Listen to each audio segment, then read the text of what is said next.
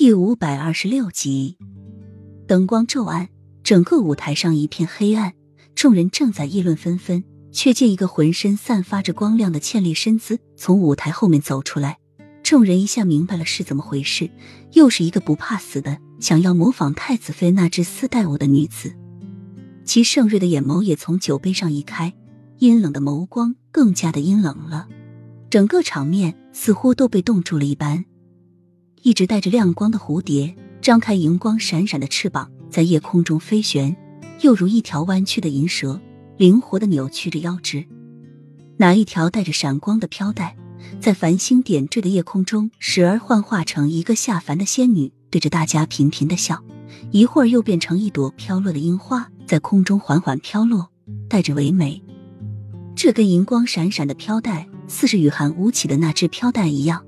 伴随着舞动的闪光，舞出令人窒息的舞蹈。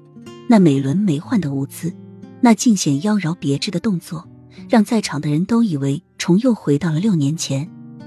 齐盛瑞手里的酒杯，不知在什么时候已经摔落到了地上，整个表情吃惊的看着台上的舞姿，吃愣的站起身，嘴里低喃，满眼尽是不可置信：“雨涵回来了吗？”一曲完毕，台下还依旧久久的沉寂。在刚才那美轮美奂的舞蹈中，许久才爆发出雷鸣般的掌声。灯重新点亮，舞台上一个穿着火云裙、纤长身影的女子跪在台中。齐盛瑞的心跳几乎要停止了。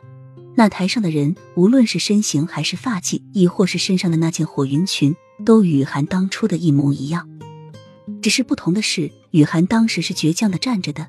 而他则是低着头跪下的，又没看着齐盛瑞吃惊的表情，嘴角微微一抿，眼光看向台上的红袖。不愧是红袖，不仅仅将太子妃的舞蹈模仿的如此逼真，就连穿着打扮和当年的太子妃都如出一辙。皇上要是没有反应，那就才奇了怪了。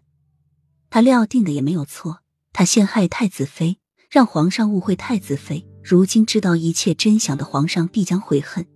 如果这时见到一个和太子妃长得十分相像的女子，齐盛瑞必定会把对太子妃的愧疚加注到红袖的身上。